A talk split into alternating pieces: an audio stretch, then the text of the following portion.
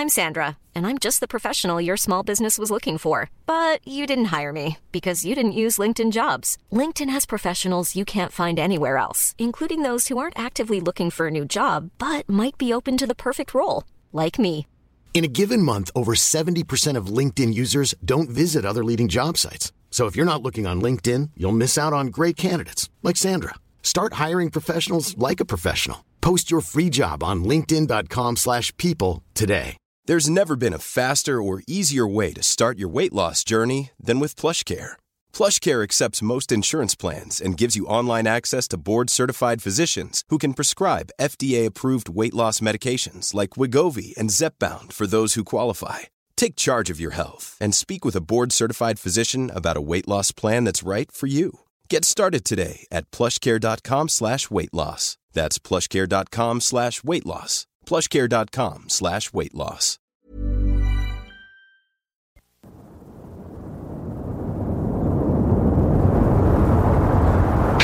La technologie, Des jeux vidéo, les films et séries, l'espace infini. l'entrepreneuriat. Tu mixes ça ensemble puis ça donne les technopreneurs.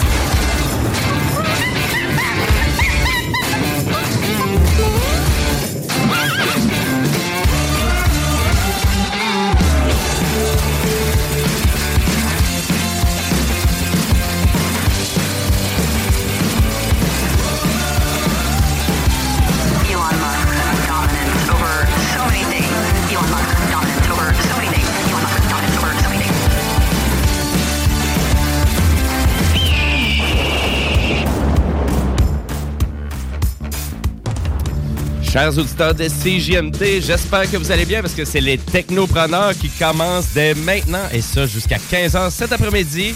Donc, une émission remplie ben, de technologie, ça le dit, technopreneur, puis aussi avec une petite tranche entrepreneuriale. Comme à chaque semaine, bon, on reçoit un, ben, un entrepreneur qui vient de présenter sa business, son projet. Et là, cette semaine, ben, on fait place euh, à Samuel Labbé. Et oui, donc euh, l'animateur du show des Trois Flots, euh, qui vraiment qui a lancé son projet entrepreneurial. Donc on va l'avoir un petit peu plus tard dans l'émission.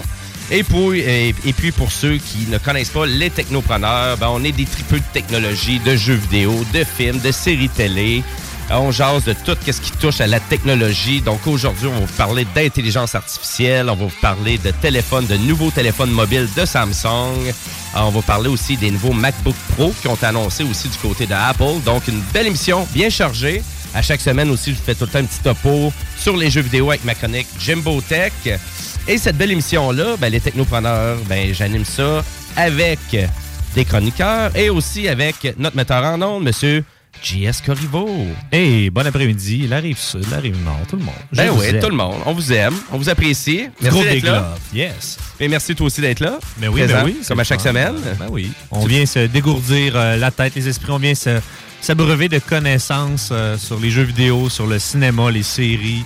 Moi, je trouve ça le fun. parce que je suis comme un peu le noob, le noob là, de tout ce, ce- ce- ce gros crunch-là. Puis Ouais. je m'éduque beaucoup aux technopreneurs et j'ai du gros fun avec vous autres. Bon, ben merci d'être là. On va aller jaser aussi à notre zélé, monsieur Guillaume Bouchard. Salut Guillaume. Hello, hello. Comment il va? Hey, je vais bien, je vais Ouais. bien.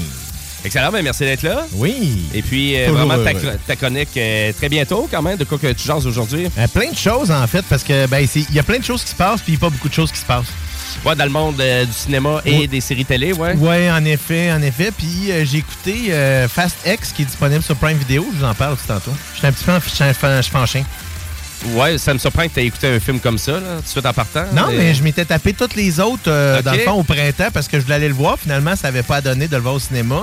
Puis là, il est disponible maintenant sur euh, Prime Video. Fait que je vous en parle parce que je- ça m'a mis en tabac. OK, ben écoute, une, une petite critique. Euh, Puis moi aussi, ben, dans les jeux vidéo, je vais vous faire une critique, mais je fais une critique d'un vieux jeu qui s'appelle The Evil Within. Euh, c'est le créateur de Resident Evil qui a sorti ça en, en 2014. Puis finalement, j'ai fait le tour du jeu. Tu as dépoussiéré, comme? hein? Euh, vraiment. Euh, ben, écoute, je l'avais acheté, ça fait pour moi six ans que j'avais ça en format physique. J'avais jamais joué avec. En plus, c'est vrai, toi, en format Oh oui, physique. là, vraiment en format physique. Puis là, j'ai dit, ah ouais, let's Je me lance dans cette belle aventure-là. Donc, je fais une critique de tout ça, mais je vous fais aussi un topo sur tout ce qui est actualité aussi dans le monde du jeu vidéo. Euh, ben, écoutez, chers auditeurs, c'est simple. Si vous voulez participer à l'émission, hein, nous, on est live, on est en direct. Donc, vous pouvez nous texter quand vous voulez au 418-903-5969. Et si vous voulez, ben, vous pouvez euh, reprendre une partie du contenu sur notre chaîne, euh, ben, pas sur notre chaîne, mais sur notre page Facebook, Les Technopreneurs. Puis si vous avez une question aussi, vous pouvez utiliser la page Facebook euh, pour interagir avec nous. Et là-dessus, ben, on commence le show en actualité technologique.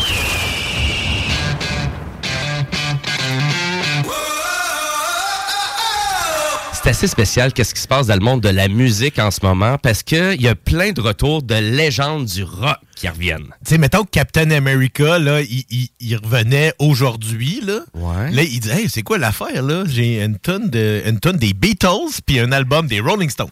Fait que- Oui, oui, puis des nouvelles tonnes de U2 aussi, pourquoi pas? Tu sais, U2 qui est en tournée aussi à The Sphere, à Las Vegas, puis on sorti une nouvelle chanson aussi, Atomic City, récemment.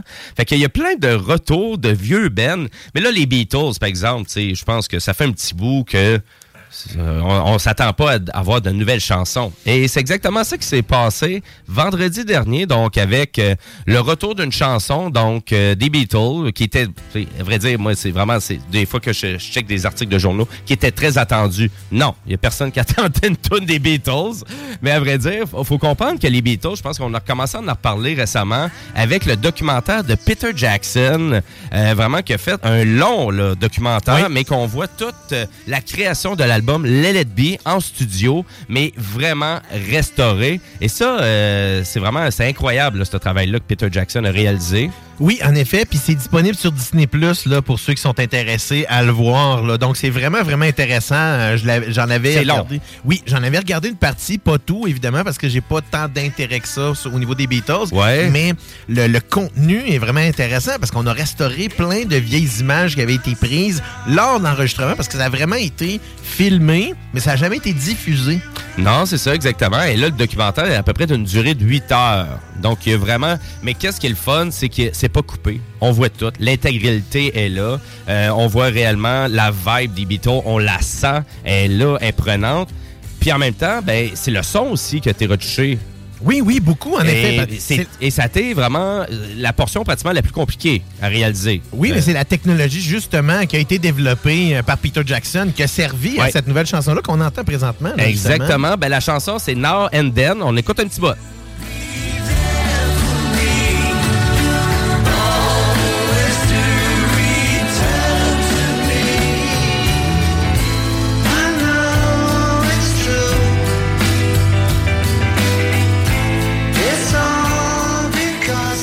Il faut comprendre que tout ça, ça découle de Yoko Ono. Eh oui, donc euh, ben, la femme de John, euh, qui finalement avait trois chansons, euh, donc qui n'avaient jamais été comme produit, masterisé, euh, puis vraiment euh, ben, offerte euh, en album quoi que ce soit. Mais ça a commencé avec l'anthologie des Beatles, qui était sortie en 1994, là, si ma mémoire est bonne, dans ces eaux-là. 95-96, donc on a sorti Free as a Bird et Real Love. Et puis, il y avait cette chanson-là, Now and Then aussi, qui faisait partie du lot, mais qui n'a pas été reprise parce que la qualité sonore était trop... euh, était trop ordinaire, donc c'est vraiment juste un micro qui enregistrait John face à chanson, puis le, le piano était vraiment par-dessus réellement la voix, donc c'était pas super intéressant, mais grâce aux nouvelles technologies, et là on utilise, et oui, chers auditeurs, de l'intelligence artificielle pour vraiment tout aller décortiquer la chanson. C'est vraiment aller juste chercher la portion sonore, d'exemple de la voix de John, C'est ça, c'est qu'ils réussissent à isoler les fréquences dans le fond de sa voix par rapport à de l'information qui est envoyée dans la matrice de l'intelligence artificielle, Oui. qui est capable de cette façon-là de- d'extirper juste la voix et d'enlever le piano. C'est vraiment ça qui a permis à Peter Jackson de non seulement euh, isoler la voix, mais de l'améliorer par la suite aussi. Ben Et oui. Ça donne, dans le fond... euh, là, lui, en plus, son documentaire, c'était 8 heures de temps. Fait que, tu sais, t'imagines-tu 8 heures de décortiquage de bande sonore pour juste avoir un peu la voix de Ringo, là, que ça soit correct, dans le cadrage de l'image, la façon qu'il a réalisé son documentaire, ça devait être hallucinant. Mais là, grâce à ces technologies-là, ça va beaucoup plus vite, c'est bien fait. Puis Peter Jackson, là, il est connu, là, c'est un fan fini des Beatles. Oui. Il avait nommé, euh, dans le fond, lors des tournages de ses films, les caméras, les sets de caméras qu'il avait, c'était le nom des Beatles. Puis à vrai dire, puis euh, dans le fond, pour ceux souvent, c'est qu'on disait tout le temps, le cinquième Beatles. Ben, le cinquième Beatles, c'était le producteur George Martin, euh, qui est vraiment qui a fait partie d'à peu près toute la production de tous les albums. Mais il faut comprendre que pour la dernière chanson, c'est Gilles Martin Donc, c'est le fils de George Martin qui est à la production de cette chanson-là. Et puis, ben évidemment qu'on a voulu ajouter ben, des instruments là par-dessus tout ça. Donc, euh, euh, vraiment, on a repris euh, donc de la batterie de Ringo. On a repris des trames de bass de Monsieur Paul McCartney pour finalement remplir la chanson, donc pour la rendre plus intéressante. Euh, donc, euh, ben, je vous dirais, sur YouTube, il y a un petit documentaire de 12-13 minutes là, qui vous explique tout le processus euh, en arrière vraiment de cette chanson-là qui revient, qui, selon, ben, finalement, tout ce qui serait vraiment l'univers des Beatles, quoi que ce soit, la dernière chanson officielle à être diffusée. C'est quand même incroyable, tu sais, de dire que maintenant, avec les réseaux sociaux, YouTube, ben, tu sais, dire que ces bands-là sont encore en vie grâce à ces plateformes-là. C'est fou, hein, le nombre d'écoutes. Sur toutes les plateformes confondues, allez voir justement les gros artistes, à quel point ils drainent justement du temps d'écoute. C'est, c'est, c'est, c'est malade. Tu sais, pour des vieux trucs, là, on s'entend. Un Ben, vieux clip de Dire Straits, là, va ouais. voir comment il y a de views. Il y en a à là, sais. Money for Ouais. nothing. Ben oui, c'est ça, pour pas exactement. le nommer, là, exact. Puis sa vie, vraiment, c'est, on s'entend la prospérité vraiment de toute cette industrie musicale-là. Euh, puis on voit beaucoup des vidéoclips aussi qui ressortent en format 4K, euh, tu sais, mieux restauré que la version 1080 qui avait été peut-être mis à peut-être 720 ou 480p, là, à voir peut-être en début de YouTube, qui est encore là avec plein de millions de views. Mais en même temps, peut-être pas euh, au rendez-vous en termes de qualité ou à quoi qu'on s'attend maintenant sur la chaîne. Mais euh, chapeau à M. Peter Jackson. Puis aussi, ben, la tune est quand même intéressante. Donc, c'est vraiment c'est une chanson de John Lennon. Beaucoup plus, mais on s'entend que hein, Paul faisait ses chansons, John faisait ses chansons, on mélangeait tout ça. Et puis aussi, ben, on a repris aussi euh, la guitare isolée de M. George Harrison qui avait été euh, faite en 1995. Fait que, tu sais... C'est ça, parce hey, qu'il est décédé, lui aussi. C'est ça. Donc, on prend un enregistrement des années 70 avec la guitare de 1900 qui, qui est enregistrée par George Harrison en 95. On reprend ça avec euh, de l'intelligence artificielle pour euh, vraiment Des s'assurer. enregistrements récents. là. Exactement. Tout ça mélangé, ça donne une tune récente. Et voilà, donc, euh, est disponible sur YouTube et sur toutes euh, ben, les plateformes musicales. Fait que voilà, on commence avec ça, on commence avec de la musique euh, aujourd'hui au Technopreneur. Mais là, on tourne une page un peu, puis on s'en va jaser de télé avec le zélé. Guillaume Bouchard, dans le rôle du zélé de la télé. salut les gars, je de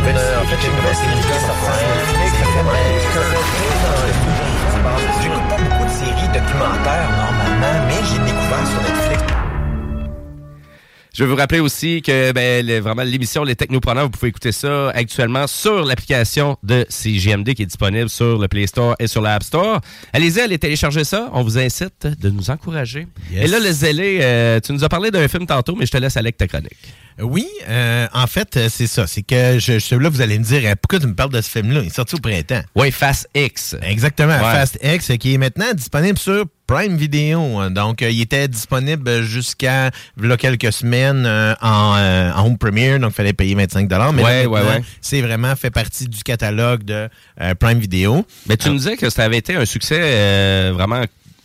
Euh, super succès pour Universal au box-office. Ben, euh, en fait, euh, Fast X. bien honnêtement, les, toutes les Fast and Furious ont été très, ont, ont été toujours là. euh, Ouais, dans les dernières années, assez fort, hein, assez toujours- fort box-office. Oui. C'est- du no-brainer un peu. Là. Absolument. là. Si on, on regarde, mettons, euh, Fast X, là, dans- alors euh, au premier week-end, ça a fait 67 millions euh, et euh, dans le monde, on est rendu à 704. Donc 704 millions, là, euh, Un oui, film d'action. C'est un film, euh, oui, en effet, c'est un film d'action, mais c'est souvent des films qui se vendent bien internationalement, les films d'action aussi, Mhm. parce que justement, euh, les traductions sont plus faciles, il y a moins de dialogue un peu. Et euh, évidemment, là, dans celui-ci, là, on, euh, on, on dérougit pas là-dessus. Là. OK. C'est un, c'est action mur à mur, euh, réalisé par Louis Leterrier, le français. euh, même Ah. si, euh, dans le fond, on a Justin Lin qui est euh, qui était réalisateur lors des épisodes pré- des films précédents, euh, qui avait passé le flambeau pour cette fois-ci. Mais euh, Justin Lin signe quand, signe quand même le scénario, euh, entre autres, du film. Là. Euh, donc, euh, écoute, on retrouve encore Dominique Toretto et sa famille euh, qui sont encore aux prises, euh, euh, là, cette fois-ci, avec, un, un- dans le fond, le fils vengeur du baron de la drogue, Hernan Reyes. Hernan Reyes, c'est lui, là, dans le fond, si je me trompe pas, c'est dans le coin du sixième ou peut-être septième film. Là. Euh, dans le fond, c'était encore euh, quand Paul Walker était euh, dans la distribution.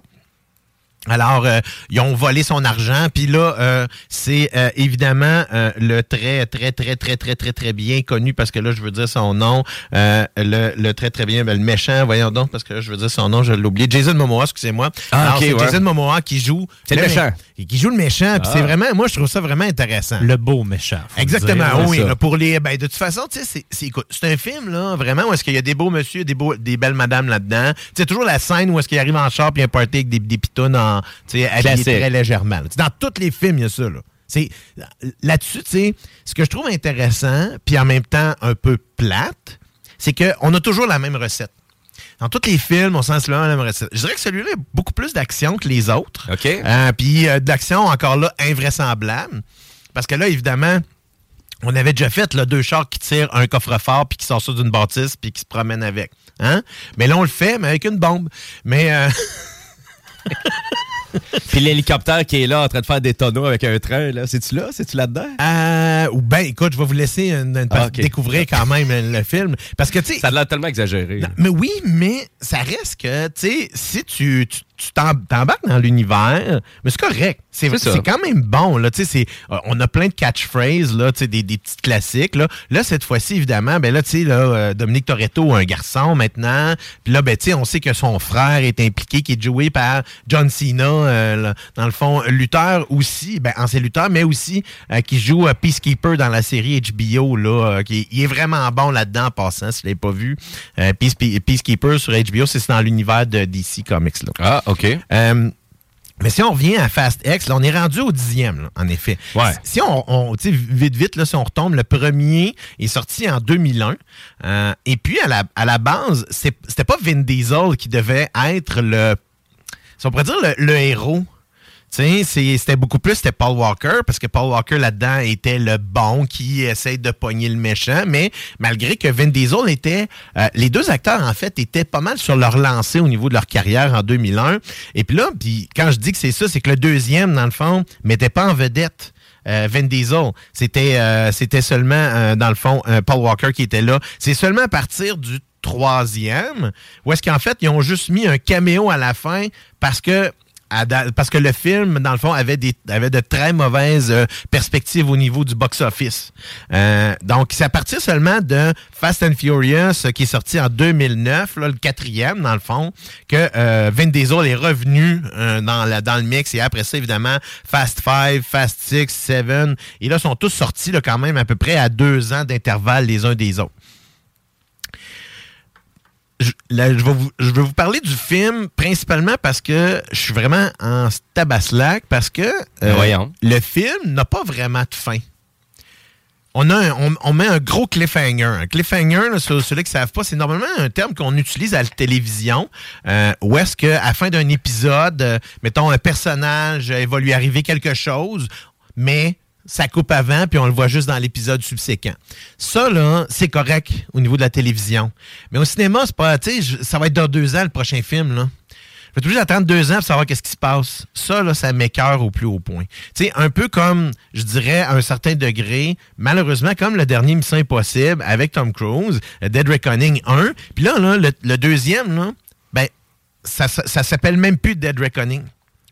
Donc, ça sera même plus part 2, là. Dans- donc, Ben à cause on que... dirait que l'industrie est mélangée, vraiment. On fait-tu un film ou on fait une, une série télé? Et présentement, je pense qu'il y a un gros, gros problème au niveau de, de, de, de, de tout le milieu cinématographique et télévisuel. Puis on le voit parce que, tu sais, la, la, la, voyons, la, la- c'est pas fini encore, là. On a encore les acteurs qui sont pas capables de s'entendre avec les producteurs. Les producteurs vont, vont s'app- s'apprêter à faire un offre final. Mais un offre final, c'est sûr que les acteurs n'accepteront pas que ce soit un offre final. Et là, que ça pourrait mettre fin complètement aux négociations pour la fin de 2023. Donc, ça veut dire qu'on recommencerait potentiellement les négociations juste en 2024. Donc, ça veut dire qu'au cinéma, là, on peut dire maintenant que l'année 2024 cinématographique, elle est morte et enterrée. Il y a à peu près rien qui va sortir. Il n'y aura pas grand-chose. Il y a à peu près rien, sinon rien du tout qui va sortir. Il va y avoir des productions télévisuelles qui vont quand même sortir, parce qu'il y en a qui ont réussi à finir juste avant euh, la grève, dont euh, la série euh, euh, House of the Dragon sur HBO. Donc, le tournage a été terminé juste avant la grève. Ils sont en train de faire la, pro- la post-production. Et là, la- la- voyons, dans le fond, on a annoncé que la série va revenir, en fait, pour l'été 2024.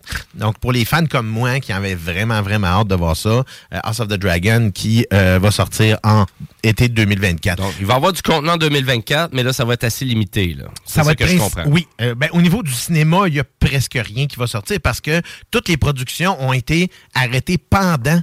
Je donne un exemple. Le meilleur exemple, c'est Deadpool 3. Deadpool 3 est en pleine production. Et puis là, on a Hugh Jackman qui s'est entraîné pendant plusieurs mois pour faire ça. Et là, le film a commencé à tourner parce qu'on a eu des images, mais il est obligé d'arrêter. Mais là, pendant ce temps-là, Hugh Jackman, lui, il a 60, il, il a 60 quelques années. Je pense qu'il a 60 ans ou 65 ans. là. Euh, si on continue comme ça, à un moment donné, là, tu sais, il y a des acteurs qui sont peut-être pas capables de finir certains projets ça. dans un contexte comme celui-ci. Donc, c'est c'est vraiment là qu'on est avec tout ce problème-là qui, qui est présent, qui est... euh, euh, qui, qui cause des enjeux. Puis euh, là, j'ai bifurqué un peu sur le reste de ma chronique à partir de, de Fast X, mais euh, tu sais, on, on- tu sais, ça risque là, justement, à cause de ça, le prochain Fast and the Furious, là, la, la production va être ralentie parce qu'il devrait être en production présentement. Oui, c'est ça, parce que c'est une vache à lait pour Universal. là. Absolument, ça. Malgré que Universal a eu une année presque record. Ben oui, Parce que là, on ajoute à ça Oppenheimer, qui est dans le fond dans sa, dans sa, dans sa distribution. Et puis là, si on va juste au niveau du euh, box-office euh, euh, du week-end présent, euh, ben on a des films d'horreur qui sont produits par Universal aussi qui, fi- qui, qui font très, très bonne figure. Five Nights at, Fred- at Freddy's, là, qui vient de faire euh, 80 millions, là, dans le fond, en fin de semaine passée. On a encore The Exorcist Believer, qui est rendu à 60 millions aussi, mais c'est des films qui n'ont pas coûté bien ben cher. Non, c'est ça. C'est ça, puis qui vont rapporter beaucoup d'argent. C'est la première fois, je pense, que Universal a autant de titres dans les box-office Ouais. dans l'année. Ils se sont vraiment bien repris. En effet, Ouais. c'est ça, exactement. C'est impressionnant. Oui, beaucoup. euh, tu sais, c'est. euh, Puis là, il y a toutes sortes de, de- de nouvelles là, que je vous parle un peu, parce que là, j'ai comme pas le choix. Il y a plein de petites choses qui se passent. Ben, moi, je pensais que c'était réglé un peu, là, le- vraiment le, le conflit des producteurs, parce que tu nous en avais parlé, puis ça avait de l'air à venir à terme. mais Mais, c'est venu à terme pour les scénaristes. mais pour les scénaristes. Mais Exact. là, on est rendu là, plus avec les acteurs. Les acteurs, puis les acteurs, ils ont commencé, dans le fond, euh, eux autres, là, dans le coin du mois de juillet. Là. C'est-à-dire que là, on est rendu au, euh, au mois de novembre. Ça commence à être long, là, en effet. Puis, tu sais, il y a des acteurs qui, font beaucoup d'argent. Eux autres, ils n'ont pas besoin, de travailler, là. On s'entend, ils vont être capables Non, de payer Tom Cruise est correct, C'est ça. Mais ça. lui, lui, dans le fond, il veut travailler parce que lui, là, il fait, il veut travailler. Pourquoi? Parce que c'est un bourreau de travail, premièrement. Et puis, deuxièmement, en plus de ça, c'est que c'est quelqu'un qui euh, fait de l'argent, lui, en, produ- en- en produisant des films. Il y a une compagnie de production, là. C'est quand tu fais pas de film, là. Oui, puis l'église de Scientologie ici à Québec, paye aussi. Fait que Tom Cruise, faut qu'il en fasse des films. Mais c'est ça, c'est parce que lui, c'est un des acteurs qui porte les deux chapeaux. C'est parce qu'il est producteur, puis il est acteur aussi. Ouais. Donc ça. lui, il est dans les deux camps un peu là, là-dessus. là. Ouais, ouais, ouais. Euh, Tantôt, tu parlais de mise en forme au niveau des acteurs. Imagine juste garder un rôle puis te rester dans ton personnage. Il y a beaucoup de personnes qui vont s'isoler, qui vont se pratiquer à être dans la peau de. Imagine, tu fais ça pendant un autre six mois, man. Tu sais, des plans pour virer fou, là, tout dépendant de ce que tu. ben, il n'y aura, pas choix de- il y aura incarnes. pas choix de décrocher là, dans un contexte comme celui-ci. Exact, mais tu vas-tu revenir avec ce que tu avais comme momentum? Je pense pas, là. Mais un acteur, là, c'est c'est fucké comme ça. Hein? C'est capable de reprendre, là, boum. Écoute, euh, dans le fond, euh, je- je- je- ils ont des coachs, euh, ils ont un encadrement, là, ils font pas de ça euh, tout seuls. Mais ça va peut-être changer des Oui, films mais qui auraient été différents, là. tu sais, aussi. Il y, a- il y a plein d'anecdotes où est-ce que justement des acteurs, tu sais, ont, ont fait d'autres rôles puis sont revenus avec leur personnage. Puis c'est comme si ça avait jamais été là. tu sais. Il n'y avait pas eu de différence. A l'impression que le personnage a toujours été. Puis tu regardes là, Vin Diesel là, jouer euh, son personnage Dominique Toretto là. Tu sais, on s'entend qu'il, je pense pas. que- tu sais, même si ça y ressemble, c'est un, un- quand même un rôle qu'il joue, mais il, joue très bien, là, tu sais. OK, c'est pas très complexe, là, jouer ce personnage-là, là, mais quand même, là, tu sais. Sauf que, il y a d'autres nouvelles là, qui, qui se passent au niveau de la télévision. Puis moi, ça, je trouve que c'est quand même assez gros là-dessus. Euh, au niveau des plateformes, c'est que maintenant, là, euh, ça fait un petit bout de temps qu'on parle qu'il y a des, il y a plusieurs, euh, ça brasse pas mal au niveau de Warner Brothers, HBO, euh, et puis euh, euh, la plateforme Max. Qui s'appelle HBO Ouais, Max. aux mais- États-Unis, c'est Max. Puis ici, au, Qué- au Québec puis au Canada, ben, on est obligé de passer par l'intermédiaire de Crave pour avoir le même contenu. Exactement, c'est en ça. ça, mais c'est pas tout à fait la même chose, en effet, parce fait, ouais. il y, a des- y a du contenu que, qui, euh, dans le fond, qui est de Universal, qui se retrouve sur Max, Ouais. mais qui se retrouve de notre côté au niveau d'autres plateformes, comme entre autres Prime, parce que, euh, justement, là, euh, Fastex, c'est Universal, mais ça se retrouve pas sur Crave. Oui, c'est ça. Donc, euh, il peut y avoir, le, surtout dans les films, dans les grosses productions comme ça, là, les, Les- droits d'auteur sont différents qu'aux États-Unis qu'au Canada. En effet, les DRM sont malheureusement différents d'une place à l'autre. là. Ben oui, c'est ça. Euh, mais là, je veux parler maintenant que le contenu d'HBO est disponible sur Netflix. Alors, Ah. la première série à faire son apparition sur Netflix, ben, euh, c'est Six Feet Under. Ça, c'est, est-ce que c'est juste du côté canadien? Euh, non, non, non, non, pas du tout. Là. Ça, va, ça, ça apparaît sur toutes les plateformes là, maintenant. Euh, Netflix a fait une entente avec seulement la partie HBO. Euh, donc, on va avoir du contenu HBO qui va se retrouver potentiellement sur d'autres plateformes aussi. Là, Mm. euh, parce que ça fait, un petit, ça fait un petit bout de temps que ça... Euh, donc, ça, on pourrait dire que ça mijotait au niveau de, de tout ce qui se passe. Parce qu'il y a vraiment un brasse camarade au niveau de Warner Brothers présentement qui, potentiellement, il y a... Là, je- on parle de rumeurs, mais c'est des rumeurs qui, euh, euh, je dirais, qui, qui vont se fonder plus plausiblement dans les deux ou trois prochaines années, que Warner Brothers euh, va, va être potentiellement acquis par Universal Pictures. Ce serait la seule compagnie présentement en liste d'être capable de le faire. Et ça serait logique pour eux autres de le faire aussi. Ça reste encore que, tu sais, je vous dis, on n'aime pas tellement parler de rumeurs aux technopreneurs. On, on fait souvent... euh, Ouais, il va plus dans le factuel. Exactement, mais Ouais. là, il y a... Il y a beaucoup de choses qui sont déjà en place pour que ça se transfère de ce côté-là. mais il risque d'avoir des grosses acquisitions encore, là, qui va se faire en 2024, ça, c'est sûr. Oui, Euh, parce que dans on le fond, voit beaucoup, Il y a beaucoup de contraction qui se fait présentement au niveau des plateformes. Euh, juste, on regarde aux États-Unis, euh, Hulu a été euh, finalement acquis complètement par Disney, dans Ah, le fond. Ça, ça s'est finalisé cette semaine? Oui, en effet, ça appartenait à Comcast, dans le fond. Ah. donc ça a été conclu cette semaine. Ce qui fait que là, évidemment, à ce niveau-là, ben là, Disney a une entièreté euh, du contrôle sur le contenu de Hulu. Et Hulu, grosso modo, là, si vous voulez une, une comparaison avec euh, l'aspect canadien, Ouais, il n'est pas disponible ici, Hulu. en fait, ce qu'ils font, c'est qu'ils utilisent Star. C'est ça. Exactement. Donc, Ouais. ce que Hulu, on va retrouver principalement, ce qu'on retrouvait sur les films de Fox, vont se retrouver principalement sur cette plateforme-là, Mm-hmm. anciennement de Fox, et les, les, les productions de FX, qui est une des chaînes spécialisées là, euh, qui appartient au même consortium. là. Donc, c'est sûr que de notre côté, nous autres, si vous voulez savoir c'est quoi Hulu, ben allez, si vous avez Disney+, allez dans la section Star, c'est pas mal ça que C'est pas mal le même stock. ouais. Absolument, c'est Ouais, la même chose. Il y a des choses de plus au niveau des États-Unis qu'on retrouve pas ici, parce que des choses, comme je donne un exemple, euh, les séries comme Grey's Anatomy, ben ça, ça va se retrouver sur Hulu. Mais d'un autre côté, ici, c'est qu'il y a des droits différents. Euh, il y a une partie qui appartient à Radio-Canada, entre autres parce que c'est eux autres qui font la, diffusion française. Ouais. Euh, Puis la, la version anglaise, elle peut se retrouver, si je ne me trompe pas, sur Netflix. Donc, tu sais, encore là, c'est toujours, Ouais, ça va à gauche puis à droite. c'est toujours peu. nos particularités qu'on a ici. ça. Mais eux autres, c'est un abonnement séparément supplémentaire pour Hulu. Là. Ouais, Pour- exactement. C'est ça. Tandis que nous, ben, c'est pas mal. Ça fait partie de Disney+. de Disney Plus, puis le prix est pas vraiment plus cher. Fait que c'est pratiquement un bonus là, pour nous autres. Oui, en effet, là, ben, façon. jusqu'à temps que euh, Disney Plus, votre façon va augmenter. Ben euh, oui, on le voit, on le voit venir. Ben, il va y avoir beaucoup de changements. On, on fera un topo là-dessus. Oui, Euh, je- je, je pense qu'on est rendu là. là. C'est ça, je saute beaucoup du coq à l'âne Ouais. là, aujourd'hui parce qu'il y a, y a vraiment. Il n'y a pas, une, pas, pas beaucoup d'histoires que je peux aller creuser profondément. C'est vraiment en plus des, des petites choses qui sortent ici et là qui sont intéressantes. Donc, euh, je dirais c'est vraiment euh, un peu la- la- l'actualité de la semaine que j'ai couvert dans, dans- que j'ai couvert dans euh, ma, ma chronique aujourd'hui.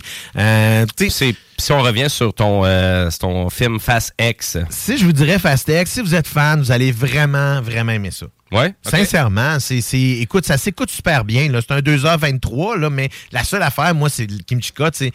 Faites une Christie de fin, là. OK, là? Donnez-moi une fin, là, puis, euh, tu sais, au pire, reprenez-la à la fin de l'autre film. ouais, après, ouais, c'est ça. Au début de, de- l'autre film. Euh, ouais, Moi, ça. les cliffhangers d'un film, c'est, non, non, non, non, non.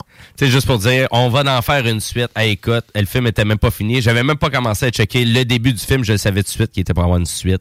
Je le savais. Ben, tu sais, ça, ça sent parce que Ben. tu sais, le personnage est vraiment intéressant. Jason Momoa, son personnage, c'est un bon méchant. tu sais. Il y en a beaucoup qui trouvent que ça a été exagéré, mais moi, je trouve qu'il est vraiment bon là-dedans. là. Ah, OK. Il est excellent, je trouve, dans ce rôle-là. Mais je vous dirais, tu sais, allez le voir. Là. Si vous aimez les chars, vous aimez les femmes, Ouais. euh, vous avez- Film d'action, Oh oui. no-brainer, facile à écouter. des belles madames. Des belles madames. Puis toi, JS, es-tu un fan de ce type de film-là? Ou, euh? Euh, non, moi arrêté après Tokyo Drift euh, parce que Ah j'ai ouais, c'est vieilli. le pire. Et euh, non, non, c'est excellent la C'est comme ceux-là là. qui arrêtent d'écouter Walking Dead à la deuxième saison. Non, non, mais pourquoi tu te fais violence? Moi, pendant toute ta chronique, j'étais comme, à cause que ce gars-là, qui est un amateur, un érudit du cinéma puis des séries, va écouter une cochonnerie comme Fast X. T'aimes vraiment ça de faire mal, Guillaume. Mais tu t'informes les auditeurs qu'il faut pas aller le voir. Non, mais moi, je trouve ça est intéressant qu'il est, est- est capable d'aller dans ces deux côtés-là. C'est comme quelqu'un qui, qui est vraiment euh, très mélomane en musique, mais il n'est pas capable d'écouter rien de populaire. Ben, j'ai un peu de difficulté à comprendre. Ça marche euh, pas. Moi, je tu sais, suis. Pourquoi tu suis pas la musique Mais t'as- il y a actuelle? du bon pop, puis il y a du mauvais pop. Tu Tu Ouais. vas pas écouter celle qui chante à répétition, c'est son 14e Ouais, mais tu sais, album là, qui ouais. est mauvais. Là. Ouais, non, ça, je suis d'accord avec toi, mais en même temps, c'est pas à cause c'est populaire que c'est pas bon, par exemple. Non, effectivement. c'est ça. c'est Il y a un peu ça. mais- Non, exactement. Mais, tu sais, je veux dire, c'est comme, tu sais, j'ai pas vu Transformers Rise of the Beast. Hein, puis je penserais pas de le voir de sitôt non plus, à ça. moins que j'aille vraiment le goût de me péter la tête dans un mur. En tout cas, c'est le cas. euh, Prends-toi en vidéo, on va checker ça. ah non, mais tu sais, je veux dire, on- ils ont tellement étiré à la sauce de cette série-là Ouais, que ça en est ridicule. Ouais. là. Tu sais, c'est vraiment. C'était déjà pas bon en partant, puis là, là, à cette heure, c'est encore pire. Mais tout ça pour dire que. Y a, j'ai, hâte de voir qu'est-ce qui va se passer. euh, j'ai, hâte de voir. euh, là, tu sais, euh, j'ai hâte de voir qu'est-ce qui va se passer avec les- la grève, là, parce que c'est vraiment. c'est Ouais. un- C'est un, gros problème. Puis il va falloir qu'à un moment donné, il y a du monde qui mette de l'eau dans leur vin. Ouais, on va voir ça. Ben, de toute façon, tu es là à chaque dimanche pour nous tenir au courant de tout ça. Euh, tu nous fais des beaux topos là-dessus. Puis, gênez-vous pas aussi si vous avez une question pour notre zélé. Ben, sur notre page Facebook, euh, Les Technopreneurs, allez-y. Gênez-vous pas. J'ai probablement la réponse. Euh, ben, écoute, t'as t'as des belles connaissances, puis on aime ça avoir des topos là-dessus. Malgré qu'on veut rester dans le factuel, mais tu sais, on, on s'entend que, tu sais, ça streamos quand même pas mal, puis il va y avoir beaucoup de changements en lien avec, tu sais, tout ce qui est l'offre de Netflix, de Disney+, Oui. de Crave, Ben- euh, tout, tout, tous ces streamers-là. Donc, euh, on va vous tenir au courant parce que vous allez comprendre qu'ils deviennent beaucoup plus euh, en modèle télévision. Oui, on en Publicité, on baisse le prix. Je pense, et je pense que je vais le garder. On va, on va arrêter Ouais. là la discussion. Je vais, je vais vous faire un beau topo là-dessus. Là, Ouais. est-ce que, Je pense la, qu'on est rendu là. La télévision, en fait, les- les- le streaming 2.0, je pense qu'on est rendu à ce stade-ci. Oui, exactement. Ça a changé beaucoup au Ouais. courant des dernières années. ouais. Merci beaucoup, Zélé. Et là-dessus, ben, nous, on va aller à la pause publicitaire. Vous allez comprendre, les technopreneurs, nous, on t'en jusqu'à 15 heures. Puis on veut vous rappeler que c'est le fameux bingo qui est de retour sur les ondes de CJMD. En tout, c'est 3000 à chaque semaine qu'on fait tirer en prix. 11,75 une carte à jouer. Euh, c'est pas cher, c'est efficace. On sait pas quoi faire le dimanche. Ben, actuellement, vous embarquez dans votre char, on swing directement au dépanneur, on va, s'en- on va chercher les cartes parce que vous avez encore euh, vraiment du temps pour participer. Ça commence à 15h cet après-midi. On diffuse ça sur YouTube. Et évidemment, ben, sur le 96.9. Vous pouvez écouter ça sur l'application aussi. C'est super facile d'y participer. Rien de compliqué. Donc, pour tous les détails, ben, évidemment, au 969fm.ca. Restez là parce qu'après la pause, on a ma chronique Jimbo Tech puis on a d'autres actualités technologiques. Restez là. La radio des formateurs. CJMD. CJMD. CJMD 96. 96 cégeplevy.ca. CJMD. Téléchargez notre appli. La seule station. OK, je l'étudie, Vapking. Vapking. La radio de Lévis. Suivez-nous sur TuneIn. CJMD. L'alternative radio. Au prix du polymère. Ôtez-vous de là. CJMD 96.9. 96.9.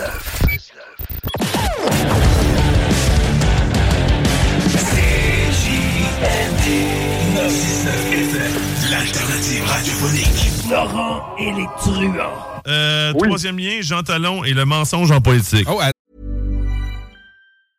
Hiring for your small business? If you're not looking for professionals on LinkedIn, you're looking in the wrong place. That's like looking for your car keys in a fish tank.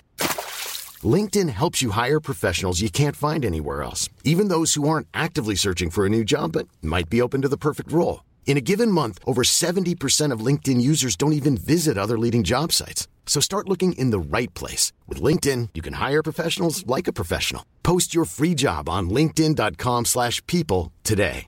Many of us have those stubborn pounds that seem impossible to lose, no matter how good we eat or how hard we work out. My solution is PlushCare.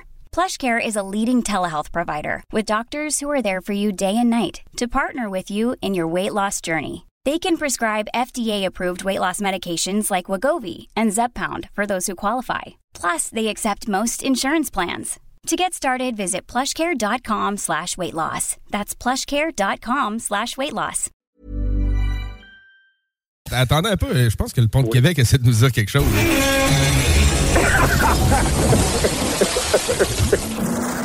Ne manquez pas Laurent et les truands du lundi au jeudi dès midi. Stadaconé.com Vous écoutez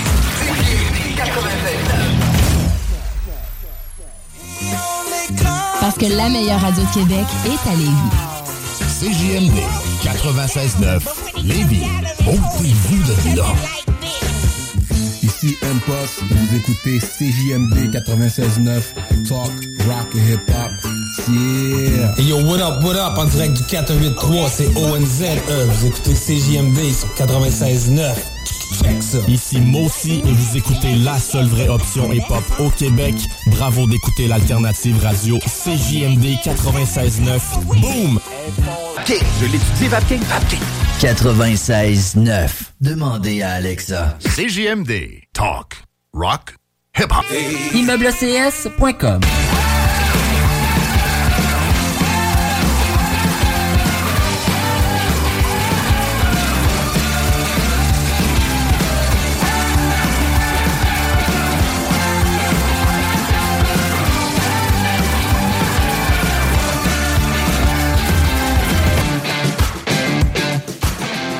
Et oui, vous êtes de retour au Technopreneur en ce dimanche 5 novembre 2023. Et il est 13h37 et nous, on t'en jusqu'à 15h cet après-midi pour vous divertir. Vous jaser de technologie. Vous vendre des produits trop chers. Ben voyons, qu'est-ce que je dis là? Ben non, on est là pour décortiquer là, vraiment la technologie. Puis à chaque semaine aussi, on a un entrepreneur euh, qui vient de présenter ses- son beau projet. Et cette semaine, ben, c'est Samuel Labbé, l'animateur du show sur les ondes de CGMD, le show des trois flots. Et puis là, lui, il se lance en projet entrepreneurial. Donc, il va venir nous jaser de tout ça. On va l'avoir via StreamYard. Euh, c'est son nouveau projet. Donc, ça s'appelle Production Bleu Flamand. Et il est aussi le fier ambassadeur de Face au Dragon. Oui, en effet. C'est euh, c'est lui qui avait remis les prix l'année passée, je me trompe pas. Ouais, exact. Fait que donc, ben, ben là, c'est vraiment lui l'ambassadeur cette année. Donc, il va nous jaser tout ça un petit peu plus tard dans l'émission. Et puis, ben, nous, ben, on continue l'émission en actualité technologique.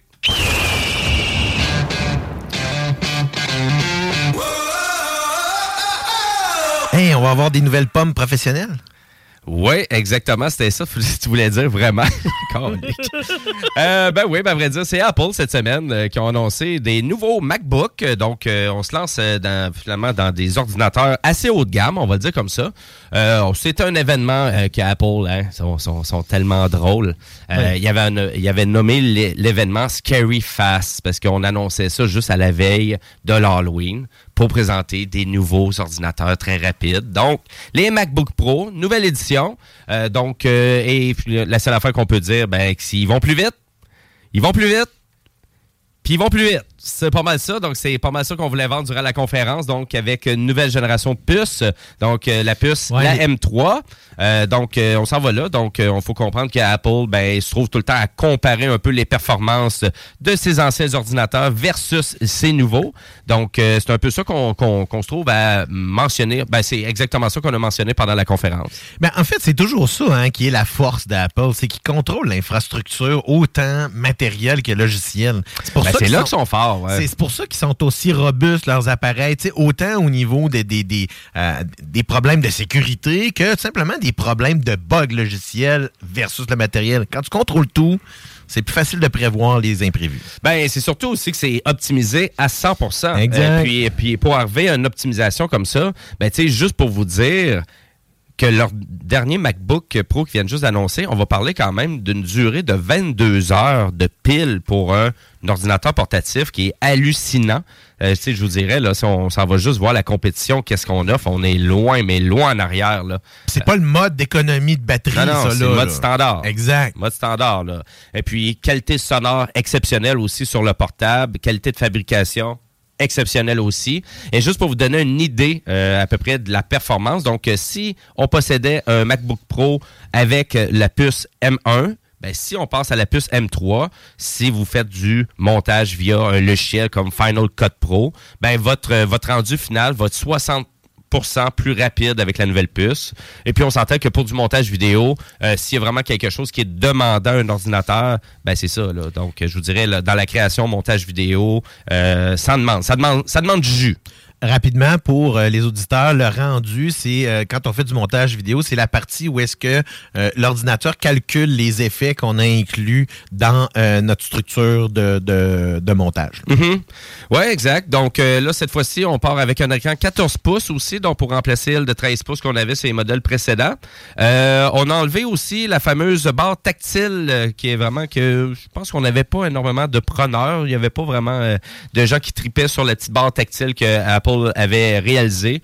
On l'a enlevé, euh, donc on a enlevé ça aussi. Euh, l'ordinateur qui est disponible euh, en précommande, je vous dirais, ça sort le 7 novembre, donc la semaine prochaine. Mardi. Et ça commence à partir de 2000. 100 dollars. Donc, euh, et puis on offre un financement aussi sur le site d'Apple pour peut-être alléger tout ça là, sur six mois. Mais euh, donc, euh, on est là, on est là du côté d'Apple. Donc, on veut juste continuer à pousser la machine. Mais on voit qu'Apple, par exemple, veut pas s'en aller dans un mode rapport qualité-prix. Je les trouve un peu ridicule un peu de ce côté-là. Parce que, oui, ils font tout innover leur nouvelle puce pour voir peut-être arrêter de les fabriquer. Mais tu fais comme, ouais, mais tu sais, peut-être que tu peux offrir déjà une machine qui est extrêmement spectaculaire en termes de performance, puis que tu pourrais vendre vraiment moins cher. Euh, puis on dirait qu'on n'est pas là. On n'est encore pas là du côté d'Apple. Il, il, continue à garder le créneau du haut de gamme. C'est ça. Donc là, c'est comme si... Parce que c'est quand même assez drôle que pour des compagnies haut de gamme, autant, euh, exemple, si je prends euh, les marques de véhicules haut de gamme, là, BMW, Audi, Mercedes, ben tu sais, eux sont vraiment beaucoup plus dans la tangente actuellement de faire des chars rapport qualité-prix, baisser leur prix, avoir des avoir des SKU plus pour monsieur, madame, tout le monde. Mais du côté d'Apple on n'est pas encore là tout à fait. En tout cas, bref, pour la branche informatique, donc pour la branche Mac, pour Apple, c'est assez cher. Qu'est-ce qu'on offre? Vraiment. Mais exceptionnel comme performance. Les critiques sont veulent aussi les, comme les marché, critiques, les critiques sont top, top, top. Fait qu'ils, écoute, sont seuls sur leur planète actuellement. Là. Parce que c'est, vendu à la base comme un outil de travail plus que juste un ordinateur. C'est ça la grosse différence. C'est un PC, là, c'est un ordinateur d'utilisation de tous les jours. Tandis qu'un Mac, c'est principalement. C'est un outil de productivité. Exactement. Au- Pas juste pour consulter des courriels. là, non, non, non, non, c'est ça. C'est des, pour des gens qui travaillent dans la vidéo, dans l'image, ça reste toujours les mêmes les meilleurs appareils. Tu sais, même moi qui est vraiment un pro PC, je suis obligé de dire que malheureusement, Ouais. les meilleurs appareils de montage restent les MacBooks. là. Les MacBook Pro et, ou, ou tout simplement les, les iMac Pro aussi. Oui, on essaie de le vendre beaucoup aussi dans leur publicité, monsieur, madame, tout le monde, mais quand on vérifie en profondeur, tranquillement pas vite, on se rend compte que ouais, Mm. c'est vraiment peut-être plus un, un bel outil de productivité, mais c'est sûr, si vous achetez ça, euh, c'est un ordinateur de 10 ans là, que vous Exact. achetez. C'est au minimum. Là. Puis dans 10 ans, vous allez être capable de leur vendre un 500-600$ piastres Oui, oui, oui. facilement. là. C'est fiable, là. ça, ça dure longtemps quand même. Donc, euh, allez voir le site d'Apple pour tous les détails. Donc voilà, donc c'est un peu ça qu'on avait annoncé cette semaine euh, du côté de Apple. Je veux rappeler à nos auditeurs aussi qu'il y a le fameux retour du bingo à CJMD. Hein? C'est cet après-midi, ça commence à 15h. Chico et sa gang qui anime tout ça. 3000 au total euh, en prix. Euh, 11,75 pour participer, pas trop cher. Tous les détails au 969fm.ca. Et si vous vous dites, ouais, ben, j'aimerais ça peut-être participer aujourd'hui, il est encore le temps. Euh, vous pouvez aller dans tous nos points de vente, acheter les cartes pour jouer cet après-midi. Et puis, on diffuse tout ça aussi sur YouTube pour ceux qui aimeraient avoir un côté visuel au bingo. Ouais, mais ça, ma radio, ça va vite un peu, on voit pas les chiffres. Non, non, nous, on diffuse tout ça sur YouTube. C'est super euh, dynamique en plus. oui, oui, oui, exactement. Donc, euh, allez-y, essayez-le, le bingo de CJMD. Et là, nous, on change de sujet. On s'en va jaser de jeux vidéo avec ma chronique Jimbo Tech. Rétro technologie jeux vidéo, c'est Jimbo. Jimbo qui? Jimbo Tech.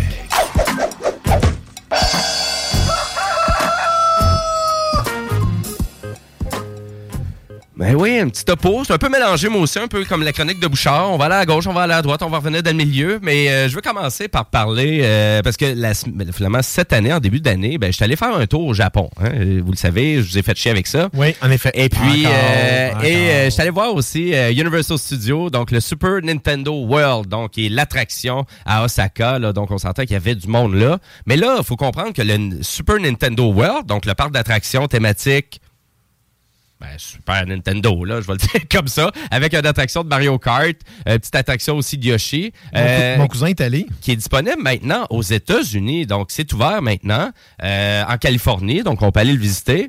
Euh, écoutez, là, il est correct, le Super Nintendo World, mais c'est rien de si fantastique que ça. Il n'y a pas assez d'attractions pour que ça soit euh, intéressant pour des jeunes adultes, voire euh, dé- début adolescence. Adultes, je vous dirais, avec vos enfants, vous allez avoir du fun là. Le bracelet qui coûte ben trop cher pour avoir de l'interactivité à cogner sur euh, des points d'interrogation, pour avoir des scènes, là, pour finalement voir comparer tous nos trucs. 50 dollars US pratiquement le bracelet, ça avait comme pas de sens un peu là. Donc je vous dirais au final, moi le, le monde de Super Nintendo, il était intéressant à voir, mais euh, vraiment tu sais euh, trop de hype là, c'est un peu trop euh, trop médiatisé là, c'est pas si intéressant que ça. Pour des enfants, aucun trouble avec ça, mais pour des adultes, je vous dirais il y a peut-être quelque chose de plus intéressant aller voir, peut-être au Japon. Et ça s'en vient l'année prochaine du côté de Nintendo, parce qu'on a décidé de faire un musée euh, pour vraiment euh, rendre hommage à l'héritage de la compagnie. Puis il faut comprendre que Nintendo était déjà présent dans les années 60, 70, même début 1900, parce que Nintendo était une compagnie qui faisait des jeux de style de cartes, donc des jeux de cartes. Euh, on était pas mal là, puis à voir aussi que l'entreprise euh, est allée vraiment dans des types de jeux différents aussi dans les années 60-70, pour après ça tomber dans l'univers du jeu vidéo. Euh, mais c'était pas dans les cartons de l'entreprise dès le début. Non, puis en plus, la bâtisse qu'ils ont choisie pour faire ça, c'est vraiment une des plus vieilles bâtisses de Nintendo qui ont, euh, dans le fond, depuis 2021, qui restaurent. Ouais. Ça, ça- ça- ça devait s'appeler la Nintendo Gallery, puis c'est devenu le Nintendo Museum. Ouais, exactement. Donc, euh, puis on va vraiment, c'est vraiment pour faire un tour d'horizon de toute, toute, toute l'entreprise. Donc, autant dans les vieilles années euh, que dans le début des jeux arcade bizarres un peu, là, mécaniques, je vous dirais, dans les années 60. Vers les années 70, on faisait des drôles de petits jeux aussi, des jouets. C'est vraiment intéressant, l'histoire de Nintendo. Eh je oui. Il n'y a pas de vrai documentaire qui a tout sur, sur toute leur histoire qui non, existe. Hein, non? non, plein de YouTubers à gauche et à droite, Exact. mais pas de rien d'officiel. Non, c'est ça. Mais ça, c'est un musée officiel, donc ça va être ouvert l'année prochaine. Donc c'est sûr, si vous allez faire un tour au Japon, vous êtes un fan de Pokémon, de Nintendo, ben là vous comprenez qu'on vient d'ajouter un itinéraire là.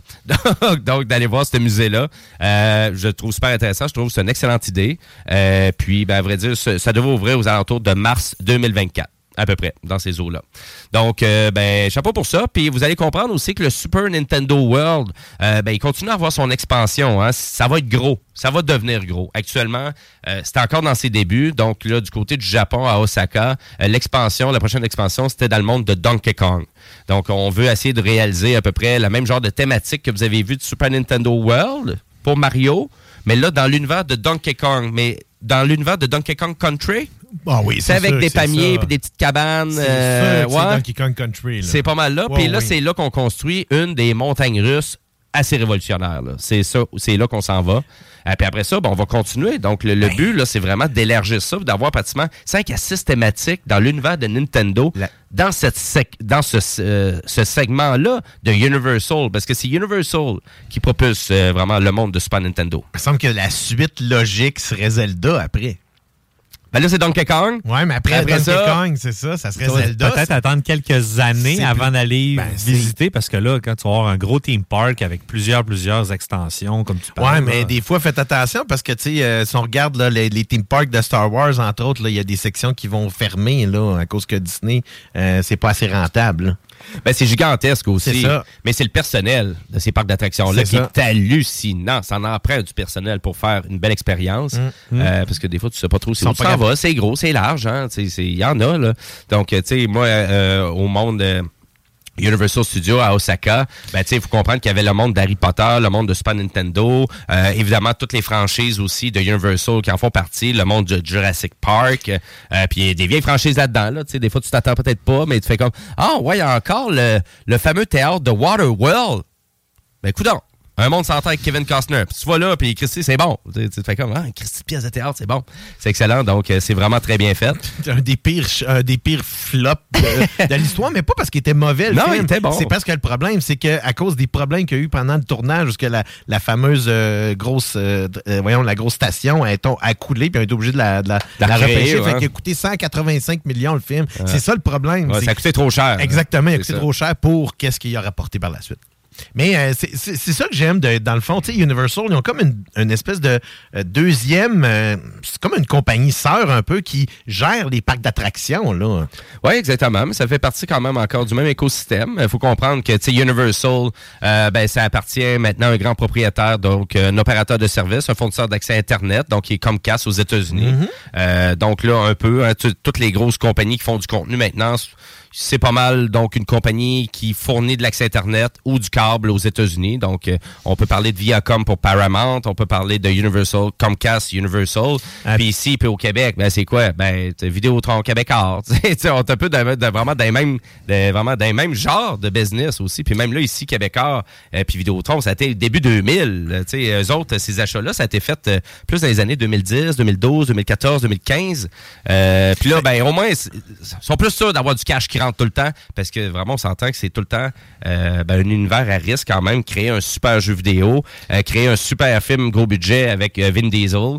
Puis, euh, Convergence, c'est toujours ça, c'est la solution, tu sais, avec, avec ce genre de, de, de structure de compagnie-là, ben, Ouais. c'est la convergence qui fait fonctionner toutes les compagnies ensemble. C'est ça. Puis moi, j'aimais bien le dernier Elvis Gratton. Tu sais, euh, la convergence, c'est comme une pompe à barde.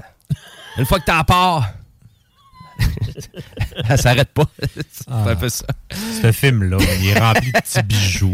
C'est un peu comme une pompe à barde. Mais tu sais, Ça, euh, ça- si si ça m'intéresse, c'est Jimmy a parlé de Comcast. Allez voir Comcast, ils sont propriétaires de quoi? Allez voir, toutes gros. les grosses compagnies, Ouais. quand on descend l'organigramme, quand on, ou quand on le remonte pour découvrir, c'est super intéressant, puis on comprend un peu mieux, justement, le- comment ça fonctionne, puis pourquoi ils prennent ces décisions-là. Ben, Warner Brothers, si je me trompe pas, c'est AT&T. Fait que, tu sais, c'est comme Ouais. ils ont toutes, ils ont- c'est ça, c'est vraiment toutes des compagnies de tél- télécommunications qui ont Ouais. acheté. Puis tu sais, c'est dans l'histoire, là, quand on regarde, les studios, à la base, c'était c'était des êtres humains qui les avaient, là. C'était, les Warner, pourquoi on appelle ça Warner Brothers? Parce que c'était les trois frères Warner qui avaient ça. Tu sais, euh, dans le fond, MGM, c'était pour Metro Goldwyn Mayer, parce qu'il y avait Louis B. Mayer, qui était un des propriétaires. tu sais. Fait que c'était un peu, tu sais, c'est- c'est ça qui. Puis ça, dans les années 70, ben, c'est là que c'est la première fois que les corporations ont pris contrôle des studios. Puis depuis ce temps-là, c'est- ça passe d'une corporation à l'autre comme ça. Oui, c'est un peu ça, ouais. Effectivement. Euh, donc, euh, ben voilà pour euh, le musée de Nintendo. Fait intéressant du côté du Québec. On en fait beaucoup des jeux vidéo, hein, même énormément. On a parlé de Sea of Stars qu'on avait adoré, moi puis JS, euh, donc euh, jeu fait par Sabotage Studio ici à Québec. Euh, mais il y en a plein d'autres des fois qu'on entend moins parler un peu, parce que des fois ils sont peut-être pas autant sur les plateformes euh, ben, mainstream, donc PlayStation, la Switch, la Xbox. Euh, puis euh, j'avais pas, euh, j'avais jamais entendu parler de ce studio indépendant là qui s'appelle Chien d'or. Euh, donc euh, Comme le fromage? et qui donc il se trouve à faire ben, des jeux euh, basés sur des faits euh, donc euh, québécois. Donc, euh, et là, ils en font un sur la crise d'octobre. Donc, on veut vraiment raconter l'histoire dans un jeu vidéo d'horreur. C'est un peu ça. Euh, le studio, ils ont fait aussi La Vallée qui murmure, qui est un jeu euh, vraiment qui passe, ben, vraiment, ça, ça dit sur le, un jeu sur le douloureux passé catholique du Québec. Et là, on décide d'aller vers vraiment le jeu qui s'appelle Cauchemar d'octobre, donc en lien avec les événements de la crise d'octobre dans les années 70. Excellente idée. Je trouve ça, euh, je trouve ça super bien d'arriver à dire on va aller chercher des sujets comme ça très niches, puis on, va essayer. Est-ce qu'ils vont être capables de vendre ça euh, peut-être plus pour l'international? Je le vois peut-être moins un peu, mais si c'est super bien réalisé, c'est bien fait, euh, avec une belle approche, il faut comprendre qu'on y va vraiment vers un jeu d'aventure, point and click. Donc, point and click, on dit ça, ça fait penser un peu au vieux jeu de Sierra, au vieux jeu de LucasArts, euh, donc qui était disponible sur PC dans les années 90, voire les années 80. Comme, Euh, des, comme c'était des bons jeux. euh, ben, ou- ouais, un peu trop Hey. difficile pour rien, mais oui, c'était quand même des bons jeux à l'époque. Euh, et donc, euh, puis, ben, je vous dirais, ben, est-ce que c'est intéressant de voir ça? Euh, ben oui, puis j'ai vraiment euh, hâte de voir aussi où qu'on va s'en aller avec ce type de production-là. Euh, c'est pas la première fois aussi qu'on voit ça aussi. Donc, chapeau au studio. Et puis, je vous dirais, ben, ça va sortir sur PC à partir de l'année prochaine. Mais c'est pas une grosse équipe, donc ça se peut qu'il y ait aussi des retards en lien avec ça. Je trouvais ça intéressant. Quand les jeux obligatoires à l'école, Tu sais, on a eu des lectures Ben oui, pourquoi obligatoires quand on était jeune. Ben tu, vas, oui. tu vas jouer à ça, là. Tu vas apprendre ça à la crise d'octobre. C'est ça. là. Tu vas, peut être tu vas la vivre. Ouais. C'est ça, tu vas la vivre. Là. Tu, c'est On ça. va te mettre dans un coffre de char, puis On va non. te tuer. tu vas voir, c'est dark. Tu vas voir, c'est bien, bien dark. Euh, bizarre. mais cette semaine, je vais vous faire la critique d'un vieux jeu vidéo parce que, évidemment, ma chronique Jumbo Tech, ben, ça sera un peu niaiseux de pas parler de qu'est-ce que moi je consomme en tant qu'individu dans le monde du jeu vidéo. Et puis là, j'ai décidé de terminer un jeu que ça fait longtemps que j'avais sur ma to-do list, c'est-à-dire The Evil Within, euh, qui est un jeu d'horreur à la troisième personne réalisé par Monsieur Senji Mikami, donc un des grands créateurs de Resident Evil. Donc, euh, quand il a, euh, vraiment, formé donc son studio Tango euh, Gamework au Japon. Ben, puis après ça, ben, ce studio-là, ça a été acheté par Bethesda. Faut comprendre que donc par la suite, ben, on est arrivé à faire un jeu d'horreur avec un excellent potentiel. J'ai eu du gros fun à jouer à ça, donc une trentaine d'heures que ça m'a pris pour euh, finaliser le jeu. C'est quelque chose. C'est vraiment, c'est dans. Toi, tu l'as fait, JS, en partie? C'est une expérience, exact. Oui, moi, j'étais un C'est- gros fan de Resident. Puis quand j'ai su que ce jeu-là sortait, ben, dès qu'il est tombé en spécial, je l'ai je l'ai acheté. Tu l'avais acheté, ouais. Ben, initialement, c'était sorti PS3, mais c'est sorti aussi sa PS4 aussi, disponible sur Xbox One aussi, Xbox 360. Donc, ça date quand même. Donc, octobre 2014 que c'est sorti. Il y a une suite aussi, Evil Within 2, qui est sorti au mois d'octobre 2017. Euh, Et c'est pas mal resté là, euh, du côté de ce studio-là. Euh, donc, euh, Tango Soft euh, Gamework, qui sont arrivés avec Tokyo Ghost Wire, qui, c'est- est sorti sur la PS5 euh, en exclusivité aussi. Donc, un studio qui est quand même, qui roule sa bosse. Mais là, Monsieur Senji Mikami, lui, il est parti. Donc, il va peut-être former son prochain studio où il a peut-être décidé juste de prendre sa retraite. Mais ça paraît que c'est le créateur de Resident Evil. Donc, si vous êtes un fan de Resident Evil, pour moi, c- c'est euh, du no-brainer d'aller jouer à The Evil Within. Pourquoi? Ben écoutez, on rentre dans une grosse maison qui a de l'air d'un château, qui a de l'air de lui de Resident Evil 1. À un moment donné, il y a une séquence de ça. Ben oui, évidemment, il fallait que quelqu'un de court après une ça dans le jeu, comme Resident Evil 4. Euh, donc, il y a plein de clins d'œil à Resident Evil, mais là, poussé. Là, on pousse ça. Là, c'est psychédélique. Euh, on a des flashbacks tout croche. On comprend pas où qu'on est. On change d'environnement sans trop nous le dire. Euh, le jeu, s'il décide de nous faire peur, il réussit très bien. Tu sais, tu sais, quand tu dis, là, tu vois une petite une image, puis là, il y a quelque chose qui bouge dans l'image, puis tu fais comme, pourquoi que ça bouge dans l'image, puis là, ils te font faire un saut. Donc, jump scare, euh, c'est présent. Merci, de me dire que je jouerai pas ce jeu-là. c'est, mais c'est un beau défi, c'est ça qui est le fun. Puis le jeu, tu sais, autant qu'il. Tu fais comme. Parce que, évidemment, c'est dans la branche des survival horror.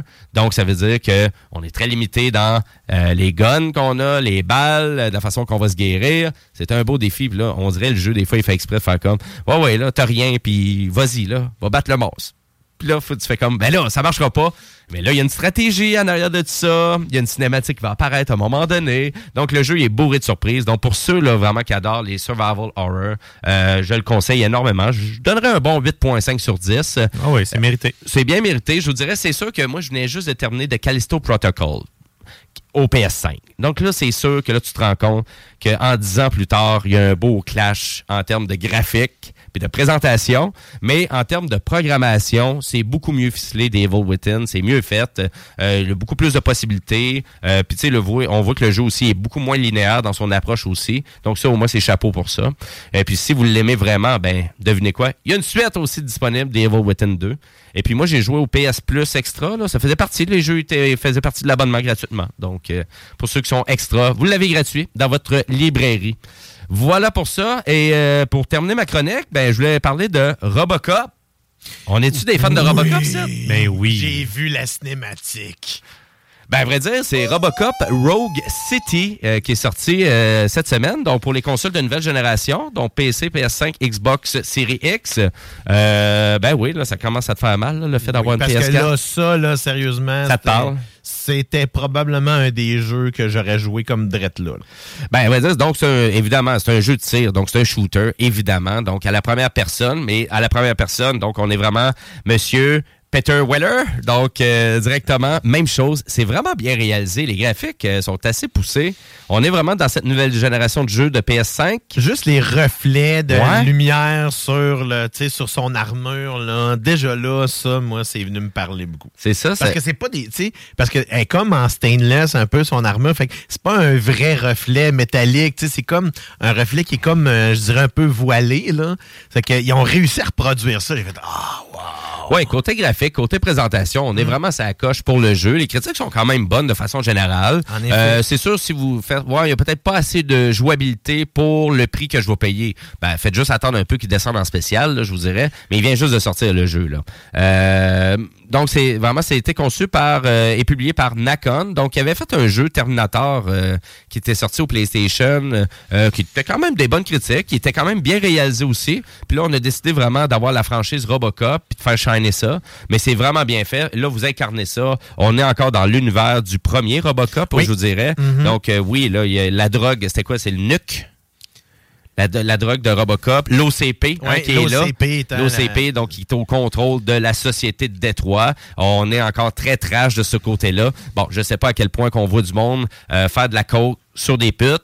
Là, je sais pas si on est là dans le jeu. Ouais, mais c'est pas ça, c'est The Wolf of Wall Street. Ah, OK, c'est un film de Martin Scorsese. Ouais, c'est ça, c'est pas le même univers. Mais vraiment, c'est sûr que pour ceux qui n'ont pas euh, vraiment écouté Robocop, le vieux film, euh, c'est trash, là. Ben, c'est Ça un, vieillit bien, c'est c'est un classique de Paul Verhoeven. Si vous avez, si vous aimez, euh, vous aimez un peu les films de série B, vous allez aimer beaucoup ce film-là, malgré que c'en est pas un, parce que c'est un, un film des années 80 qui est un classique, mais pour aujourd'hui, prenez-le dans le contexte d'un film de série B, vous allez le voir différemment, vous allez probablement l'apprécier beaucoup plus aussi. Mais c'est vraiment bien fait. Il vieillit super bien, Ouais, ce film-là. absolument. C'est vraiment... Moi, c'est ça, j'ai été impressionné. C'est quand j'ai réécouté, j'ai dit, Mais- Ben, voyons, ça vieillit donc bien bien. C'est sûr, faut que tu te mettes vraiment des années 80-90, là. Mais, Mais- du moment que tu te mets dedans, là, écoute, euh, c'est vendu. C'est pour ça que je dis que, tu sais, pour les, les plus jeunes aujourd'hui, mettez-vous en tête, c'est un film de série B, Ouais. vous allez l'apprécier bien plus que moi. Tu sais, je- moi, je regarde pas ça comme un film de série B. Pour moi, c'est un classique, là. Ah oui, c'est ça. Ouais. Autant que Total Recall, mettons, là. Oui, c'est ça. Ouais, parce qu'il y avait tout un côté dark au film de science-fiction à l'époque. Oui.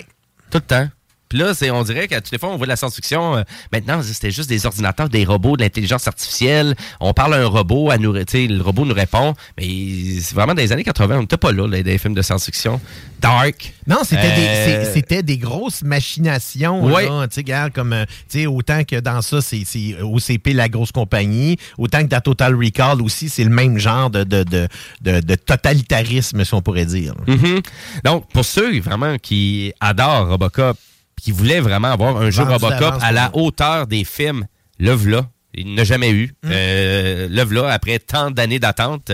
Euh, puis, euh, c'est- ça reste original, justement, à cause qu'on on n'a pas eu tant que ça des bonnes adaptations, tu sais, films, euh, tu sais, qu'on revient, là, tu sais, des vieux films de l'époque, puis on les a remis au goût du jour, comme ça. On n'a pas eu tant que ça, fait que c'est c'est- c'est- c'est une excellente idée, je trouve. surtout dans le contexte de la mauvaise adaptation du film qu'il y avait eu en 2014, qui était vraiment mauvaise. Ouais, ouais, ouais. C'était exécrable, c'était mal fait, c'était mal ficelé. C'est quoi, il était pas, il, il était trop adapté pour tout le monde. On a essayé, tu sais, dans le fond, On là, a voulu faire un gros film une d'action. roue, c'est rond. C'est ça. OK?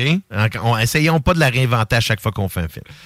Donc, euh, voilà le commentaire du zélé, hein, vous allez comprendre. Euh, donc, euh, Il c'est l'a pour ça que, dit ou il l'a pas dit? Mais Il c'est pour ça que reprendre un classique comme ça, puis tu sais, on le sait que tu sais, on est nous autres, on, on- on rentre dans la catégorie des adolescents là. Tu sais, Ouais. les gens qui sont malgré adultes, on aime encore ce qu'on faisait quand on était jeune. Donc c'est pour ça que des jeux comme ça vont bien fonctionner parce que les gamers d'aujourd'hui qui sont en quarantaine là, comme nous autres là, ben, peut-être ben ouais, mais euh, c'est mais c'est nous qui achètent les jeux. hein. Exactement, c'est ça, c'est l'argent nous que-. C'est ça. Fait que voilà. Fait que On contrôle l'industrie. Oui, on, on- contrôle l'industrie. On joue, on joue, euh, c'est ça. Puis on joue beaucoup la carte de la nostalgie de ce temps-ci, puis ça fonctionne encore très bien. là. Mm-hmm. Ouais. Euh, ben voilà, chers auditeurs. Là-dessus, ben nous, euh, après la pause, on s'en va en mode entrepreneurial avec notre entrepreneur de la semaine, Monsieur Samuel Labbé, qu'on va voir via StreamYard. Euh, puis à vrai dire, ben après chaque heure, ben je veux tout le temps vous, hein, que vous entrez un peu dans mon univers musical. Donc, euh, avant d'aller à la pause, on va aller vers euh, une nouvelle chanson. Donc, c'est un extrait du Ben de Libertines qui revient avec un nouvel extrait. La chanson est très accrocheuse. C'est du vraiment, c'est de la pop britannique euh, à son meilleur. Donc, la chanson, c'est Run, Run, Run. Et restez là parce que vous écoutez les Technopreneurs.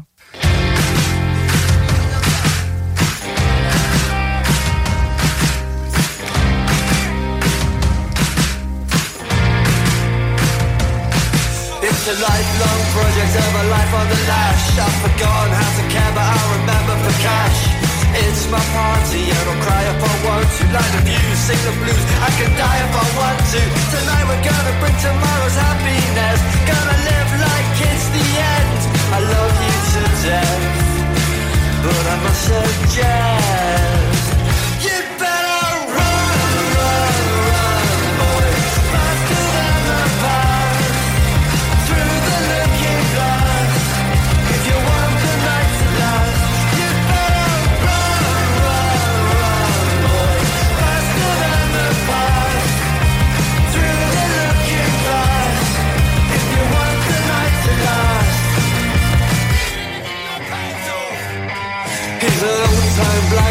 band Still knows the streets of Camden like the back of his hand. He's an old-time lover and a marathon man. And with the strength of a thousand men He's a nightmare hangover, he's a one-night stand. He can eat more chicken any man in the land. Well, I've given up caring for happiness. When this heart gives out,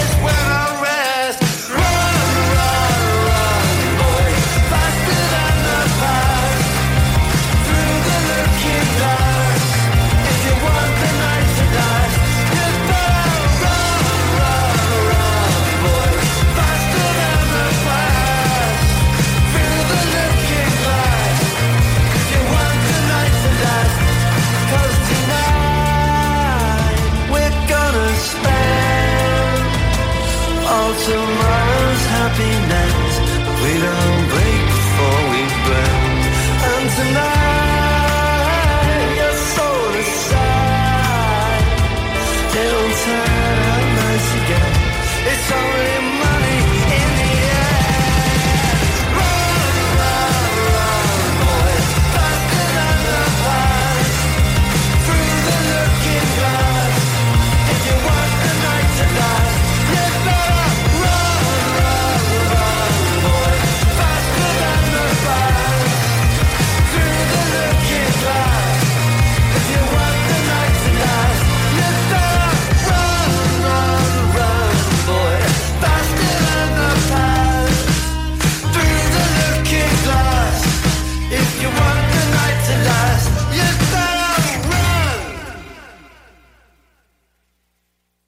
969fm.ca.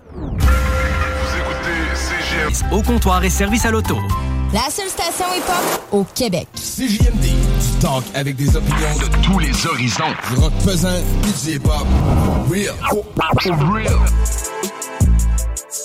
Chaudièrapalache.com CJMD 96.9. Téléchargez l'application Google Play et Apple Store. Hi, I'm Daniel, founder of Pretty Litter. Cats and cat owners deserve better than any old fashioned litter. That's why I teamed up with scientists and veterinarians to create Pretty Litter. Its innovative crystal formula has superior odor control and weighs up to 80% less than clay litter. Pretty Litter even monitors health by changing colors to help detect early signs of potential illness. It's the world's smartest kitty litter. Go to prettylitter.com and use code ACAST for 20% off your first order and a free cat toy. Terms and conditions apply. See site for details.